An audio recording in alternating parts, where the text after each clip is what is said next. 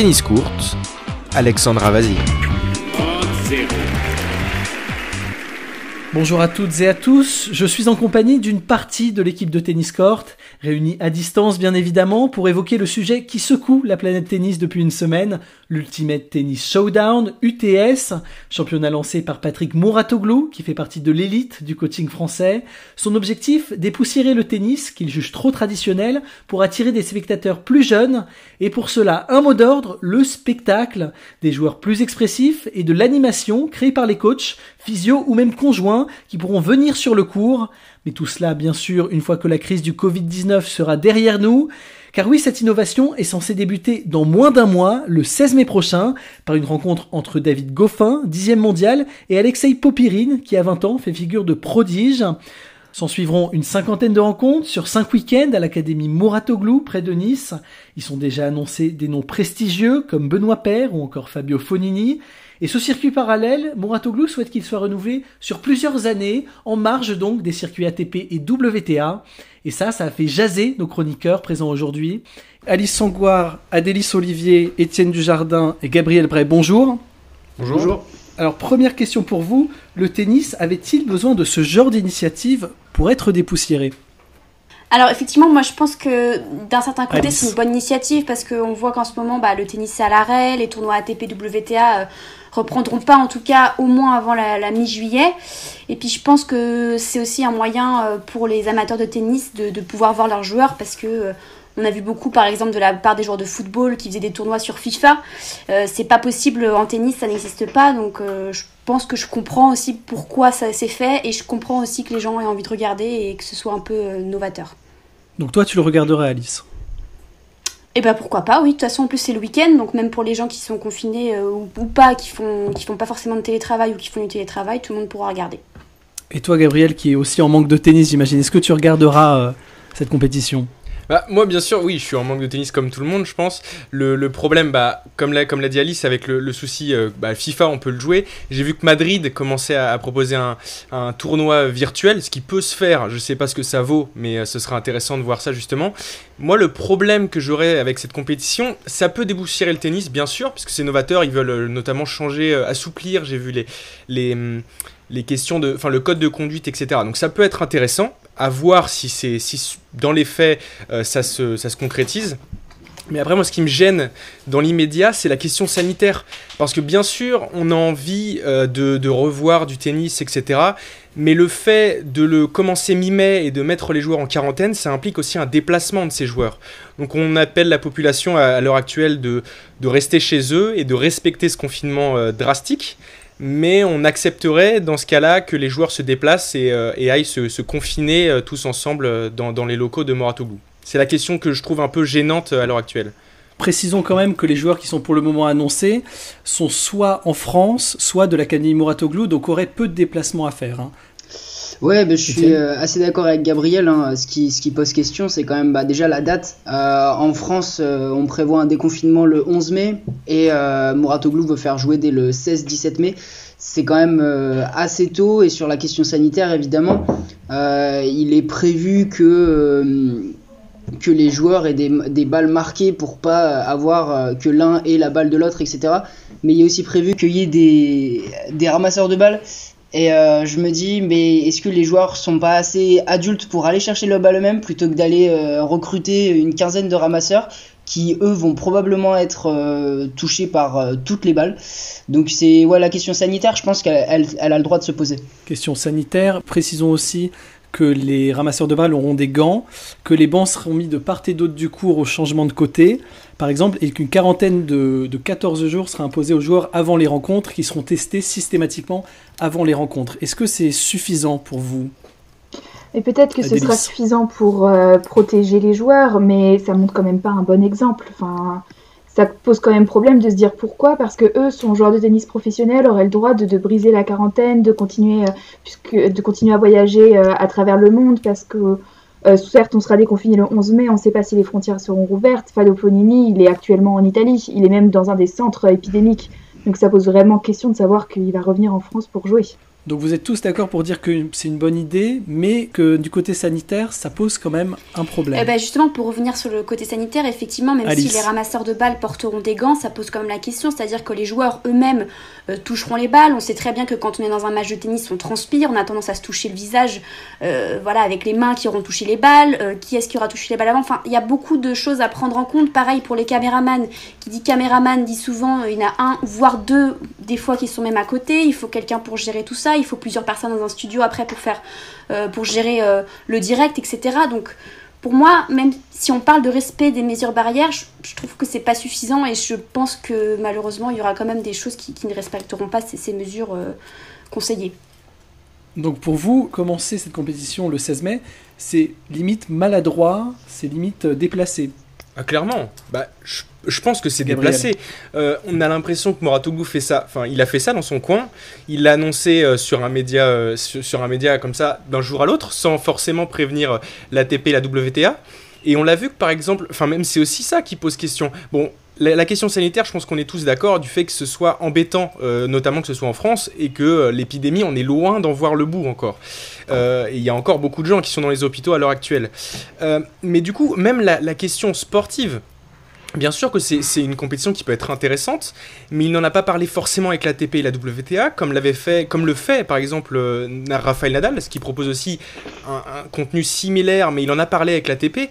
Et là, la question c'est de se demander, bon, est-ce que Moratoglou avait déjà proposé ce genre de contenu à l'ATP et s'il était vu refuser? Donc dans ce cas-là, ça peut être légitime qu'il le fasse dans son dos, et enfin dans leur dos, et de le, mettre sur la table, et de un peu les mettre face, face au fait accompli.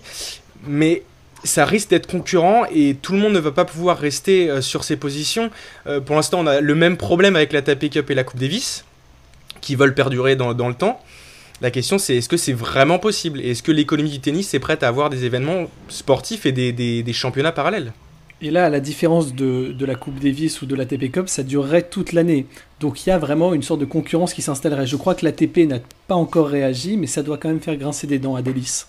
Oui, justement, euh, je, vais dans le même sens que Gabriel. Euh, c'est encore une institution différente. Quand on voit, quand on a des compétitions nationales, internationales à mettre en place, la difficulté qu'ont les différentes institutions du tennis à se mettre d'accord, là, c'est encore ajouter un nouvel acteur qui vient chercher... Euh, bah, il faut quand même pas se mentir, il vient chercher des téléspectateurs, il vient chercher de l'argent, enfin, il y a encore de nouveaux enjeux qui rentrent. Ça va pas faciliter les histoires du circuit euh, de tennis que de rajouter encore quelqu'un dans, dans tout ça. Lui parle surtout d'expérimentation, de laboratoire que l'ATP pourrait reprendre ensuite. Et justement, il, parle de, laboratoire. Après, comme on le sait, euh, il n'y a pas forcément eu, en tout cas à notre connaissance à l'heure actuelle, de discussion euh, avec, euh, avec l'ATP. ça pose aussi la question de savoir est-ce que ça va pas faire une forme de concurrence un peu déloyale, puisque l'ATP n'aura pas forcément ce genre de choses qui, qui sera mise en place, même si pour le moment euh, Moratoglou euh, a décrété que ce serait que sur 5 semaines, donc ça, se terminerait euh, mi-juin, fin juin.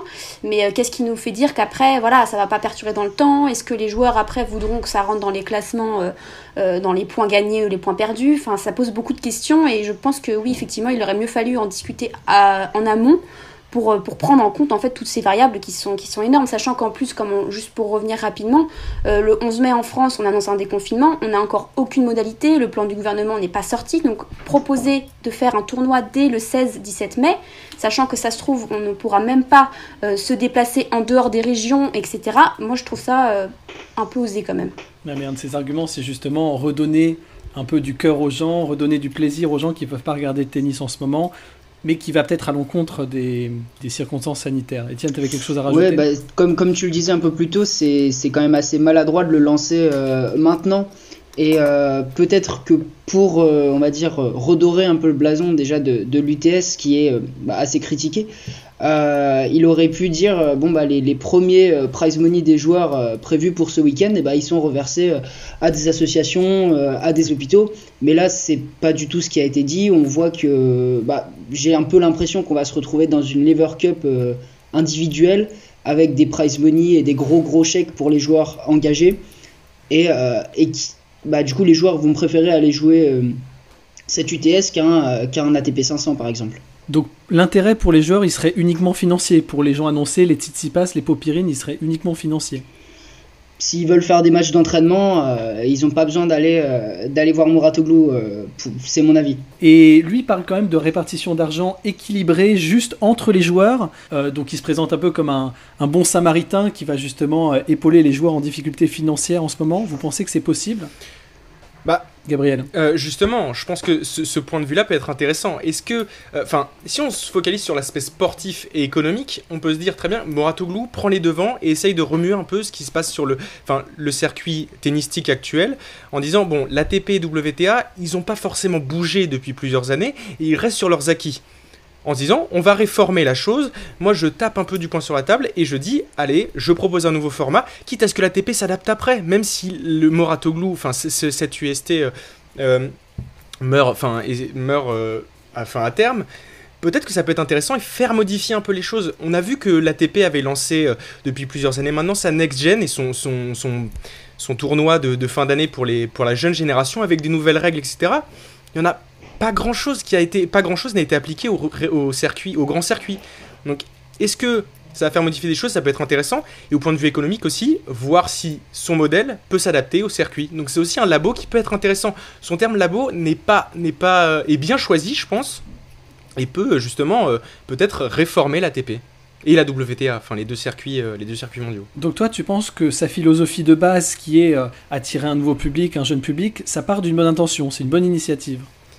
Ça peut partir d'une bonne intention. J'attends de voir, mais je pense que c'est quelque chose, c'est quelque chose qui peut justement être euh, novateur et euh, être moteur pour euh, changer la TP et la WTA. Bah, c'est pas mal, hein. c'est vrai qu'on a beaucoup passé de temps sur le négatif, mais il y a quand même, quand même du positif là-dedans. le coaching, ça peut être, ça peut être intéressant, je pense, d'entendre un peu les, les discours des coachs. Après, toute la question, c'est de savoir, euh, alors c'est prévu pour, mais est-ce que les joueurs vont vraiment être à 200% impliqués dedans? Est-ce que euh, ça va être un engagement vraiment euh, total? Et là, les discours des coachs, ça, peut, ça peut apporter quelque chose. On l'a vu sur le circuit WTA. Il y a des séquences qui ont, qui ont fait le buzz parce que c'est des séquences tactiques ou des, des séquences où, comme on a vu l'entraîneur de Kazatkina qui a totalement remis sa joueuse dans le match, ça, ça peut être pour moi euh, un vrai plus dans, dans l'UTS. C'est-à-dire qu'on a déjà eu ce débat sur euh, contre le coaching euh, dans le tennis, notamment dans le tennis féminin. oui, c'est bien. Moi, je suis assez d'accord sur le fait que l'innovation, ça, ça, manque dans le circuit. Et c'est vrai qu'on se repose sur ses acquis.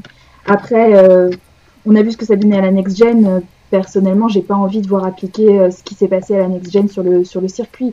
Ça peut être sympa de voir ce que ça donne sur Muratoglu, mais moi, j'ai pas envie de voir du coaching sur le circuit, ni de voir les durées de set euh, écourtées. Donc, euh, bon, à voir, faut tester.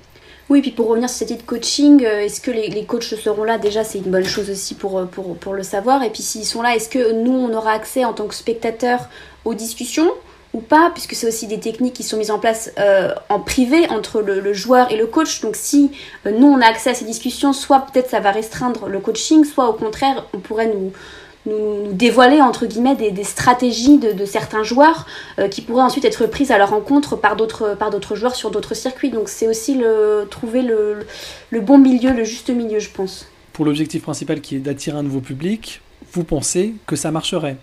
Bah justement, oui. Je pense que quand on le voit, les jeunes, etc., et les séquences qui marchent bien sur les réseaux sociaux, c'est par exemple un Benoît Père qui s'énerve. Ça marche à chaque fois. Et on sait, bon, c'est embêtant, ça peut être embêtant pour le, respect des autres joueurs. Mais je pense que c'est aussi ça qu'on aime. Enfin, c'est peut-être gênant à dire, mais le fait qu'un joueur casse sa raquette, bah, ça fait du buzz. Et c'est aussi ça qui est marrant de se dire, bah, c'est un nerveux, c'est quelqu'un qui, qui, a la rage de gagner. Donc, voir ces séquences-là, ça peut, être, ça peut être aussi marrant et se dire, oui, on voit le joueur sous un autre angle et on ne le pénalise pas forcément pour ça. Même de la, de la, même chose. Je pense que les lettres, on l'a appliqué pour le circuit junior. Pourquoi pas l'appliquer au circuit senior? C'est des choses qui peuvent être intéressantes à voir et ça, euh, bah, je, demande, je demande justement à Morotoglou de, de le faire, pourquoi pas Même si le calendrier ATP est déjà très chargé et que les joueurs se plaignent d'un rythme trop élevé pour eux. Après, ils font des choix. je pense que le calendrier, même s'il est très chargé, c'est à eux de choisir. Et on verra quand les, quand les acteurs se mettront sur la table, enfin autour d'une table, si euh, le, système Moratoglou fonctionne. Obligatoirement, il sera entendu par la TP WTA, et dans ce cas-là, ils devront peut-être repenser leur calendrier.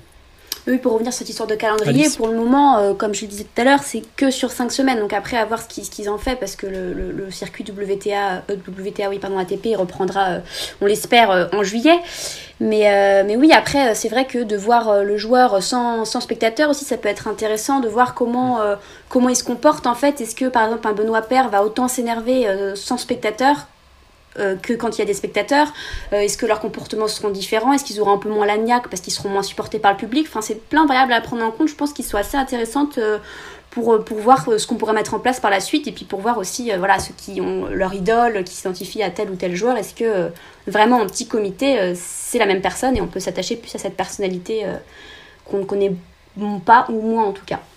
Euh, oui, justement, moi je voulais aller dans le sens d'Alice, j'y pensais aussi. Je sais pas si ça va marcher dans... avec ce côté les coups d'éclat des joueurs s'il y a personne dans la salle pour les voir. C'est le poids du public est quand même hyper important. Je sais pas si un Fabio Fonini éclaterait sa raquette euh, s'il n'avait pas euh, des millions, enfin des milliers de spectateurs en train de le regarder. Et ça, je pense que c'est vraiment à prendre en compte. Est-ce que ça va vraiment prendre?